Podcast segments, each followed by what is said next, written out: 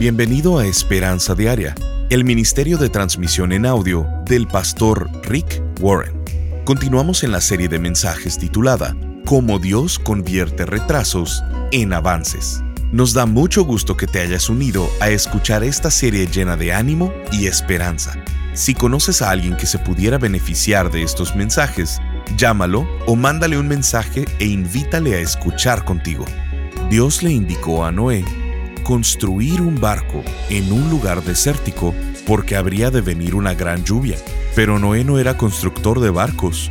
No entendía lo que era la lluvia porque nunca había llovido y no sabía cómo habría de llenar ese barco de animales. Sin embargo, obedeció a Dios.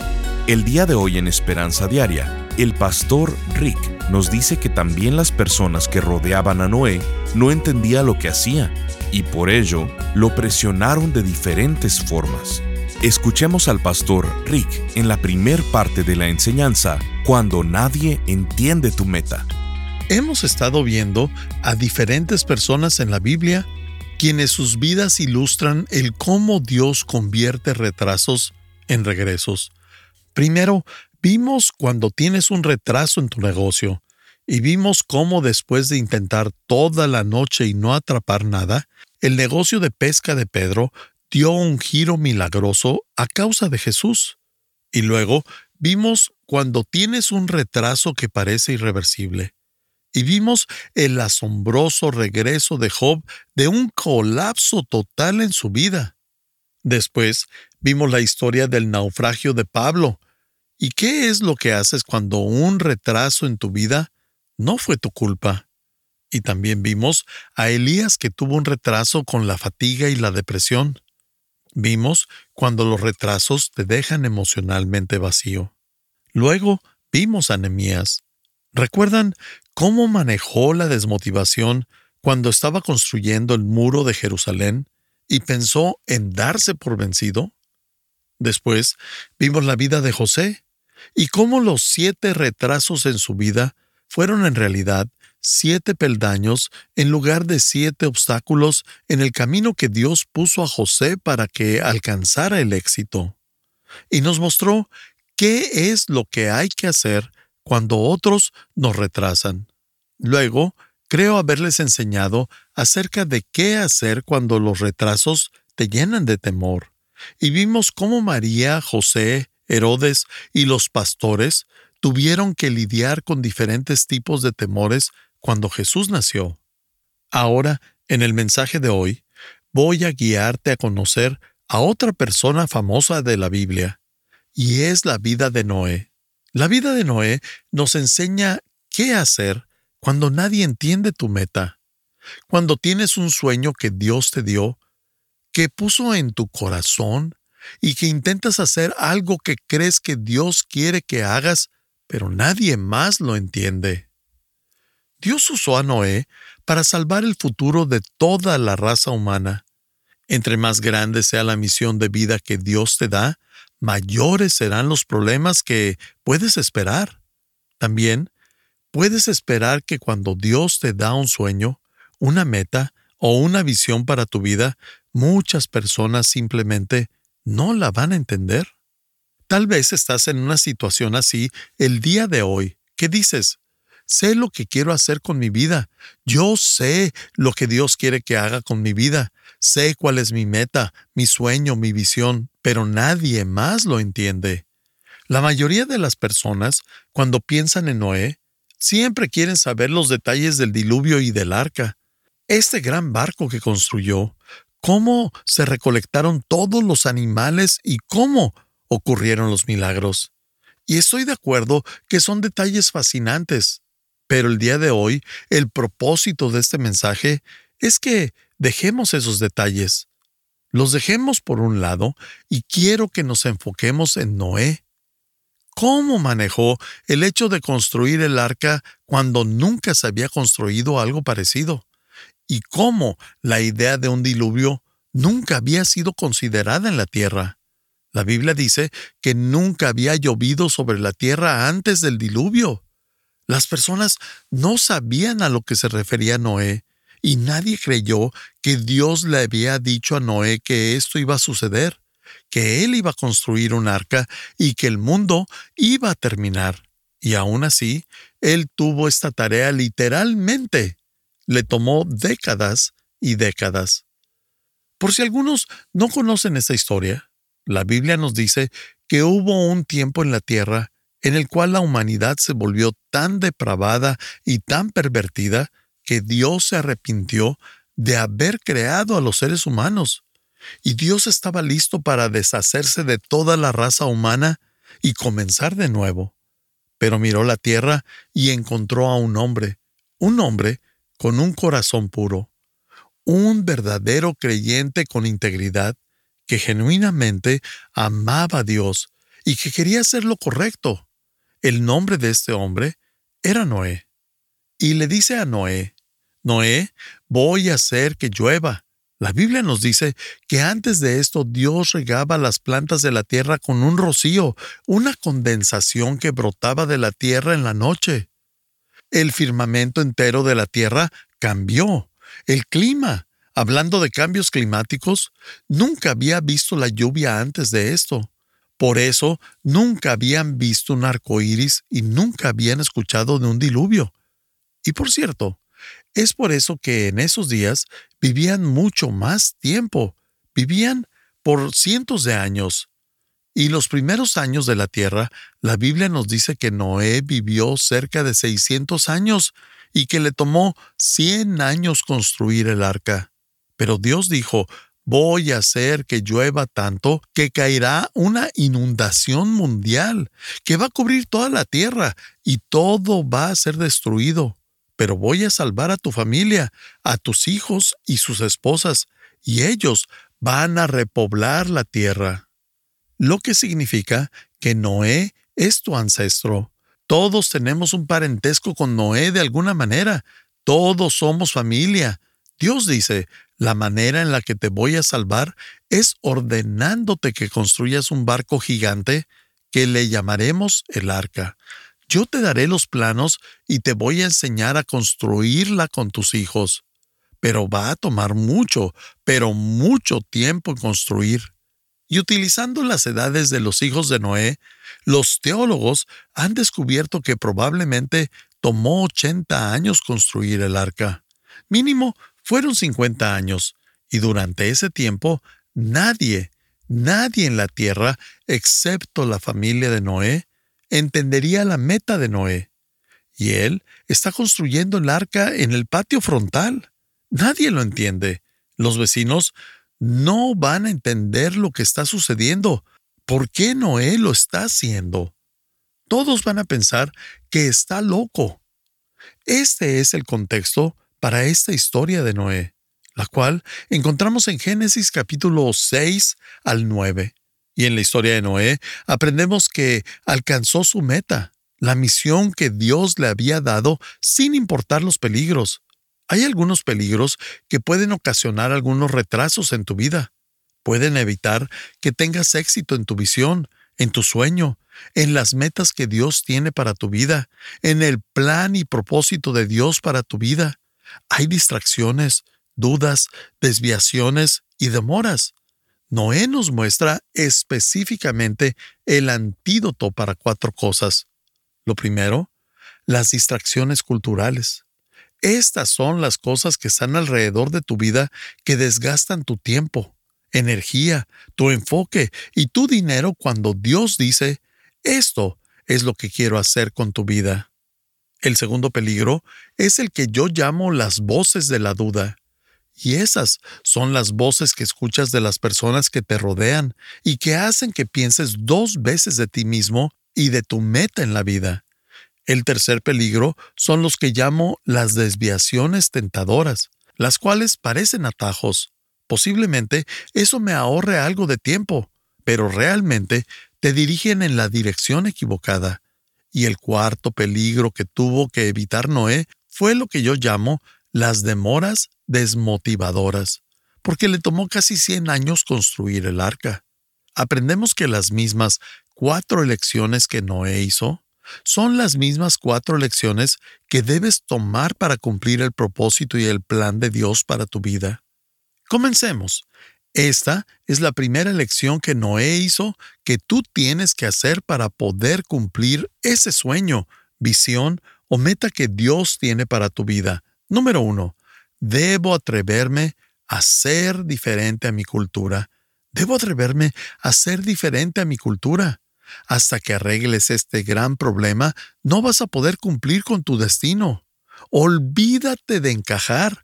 No puedes encajar con la cultura y encajar en el plan de Dios para tu vida. La Biblia nos dice en Génesis capítulo 6, 9, primer parte del versículo. Este es el relato de Noé y su familia. Noé era un hombre justo, la única persona intachable que vivía en la tierra en ese tiempo, y anduvo en íntima comunión con Dios. Escuchen esto. Él era un hombre justo, esto lo vemos en la versión NTV. Y si vas a hacer algo significante en tu vida, será a pesar de tu cultura, no a causa de ella. La cultura te va a distraer del propósito de Dios para tu vida. Y puedes estar de acuerdo conmigo que hay muchas cosas que te distraen de tu destino.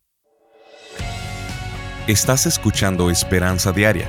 En un momento, el pastor Rick regresará con el resto del mensaje de hoy. Si te perdiste cualquier porción de este mensaje, lo puedes escuchar a cualquier hora en pastorricespañol.com. Debido a que vivimos en un mundo quebrantado, todos tenemos problemas, pruebas, dificultades, pérdidas, fracasos, equivocaciones y retraso. Hay todo tipo de retraso. Tal vez estás experimentando uno ahora mismo.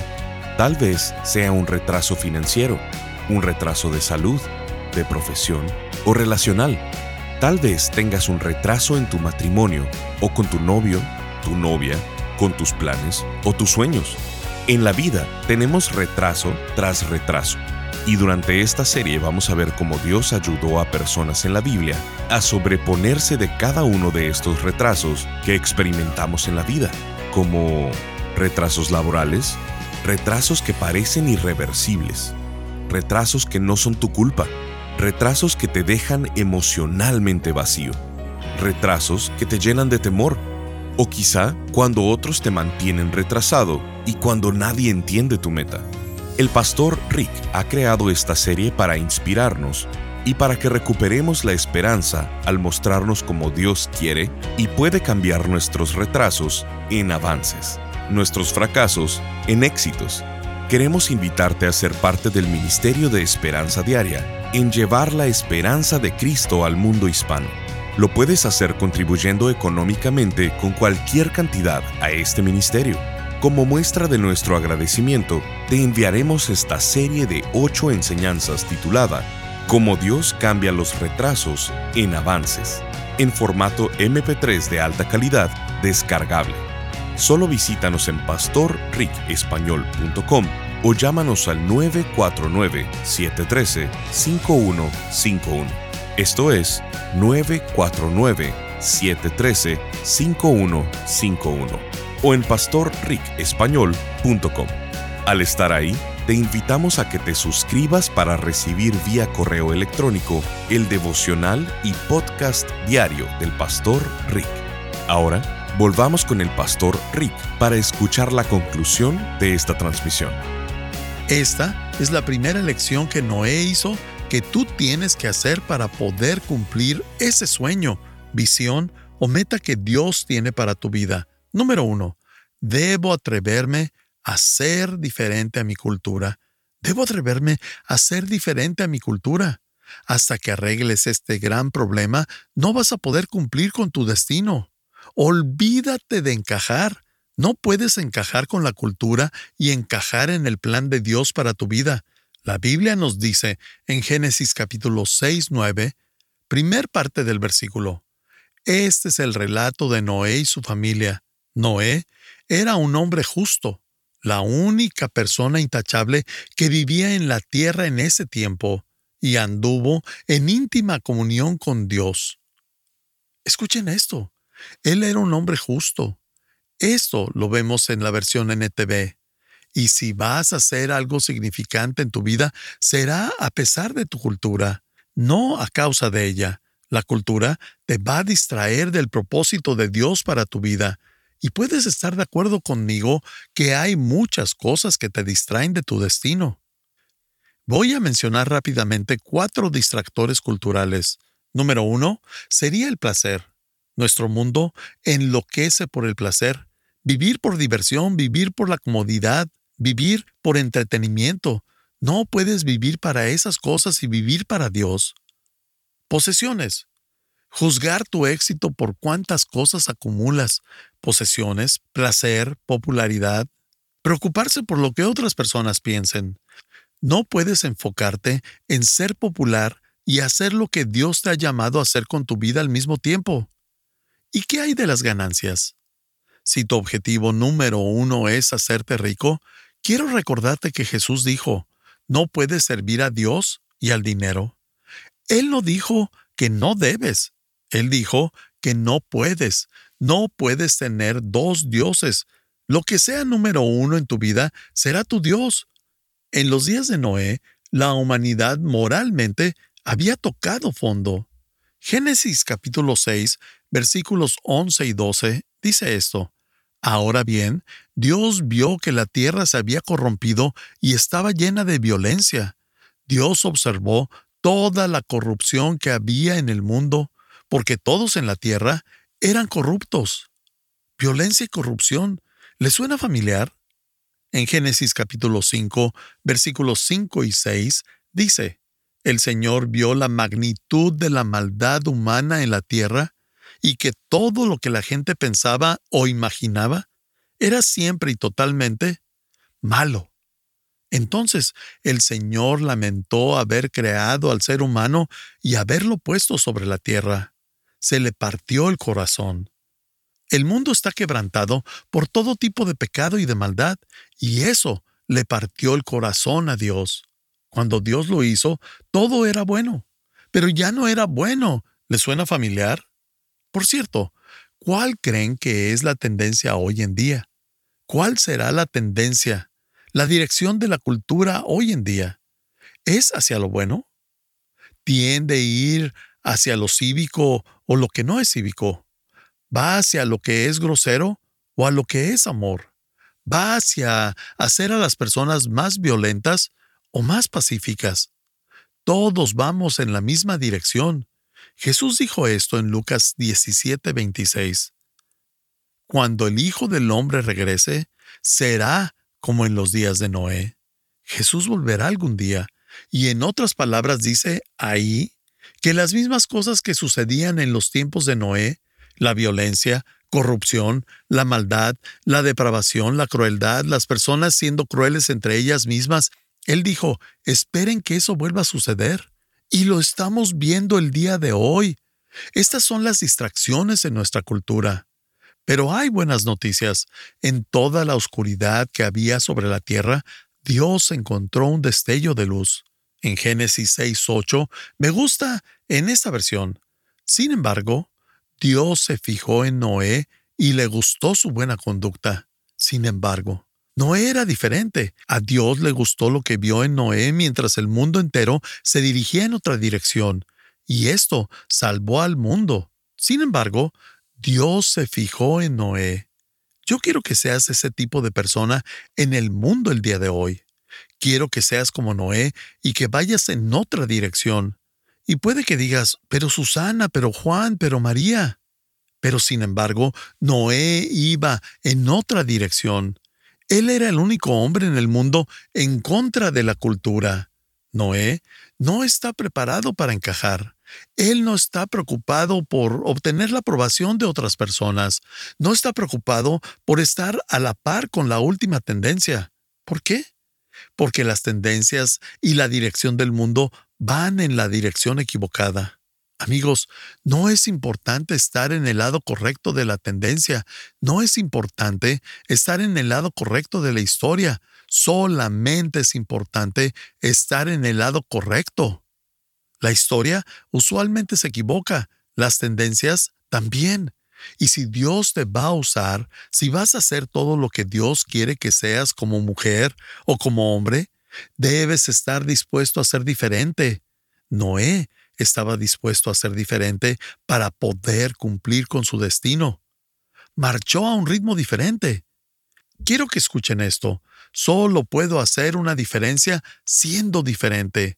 Es tan sencillo, pero a la vez tan profundo. Solo puedo hacer una diferencia siendo diferente. Solo puedo hacer una diferencia siendo diferente. ¿Quieres hacer una diferencia en este mundo? ¿Quieres hacer una diferencia en tu familia?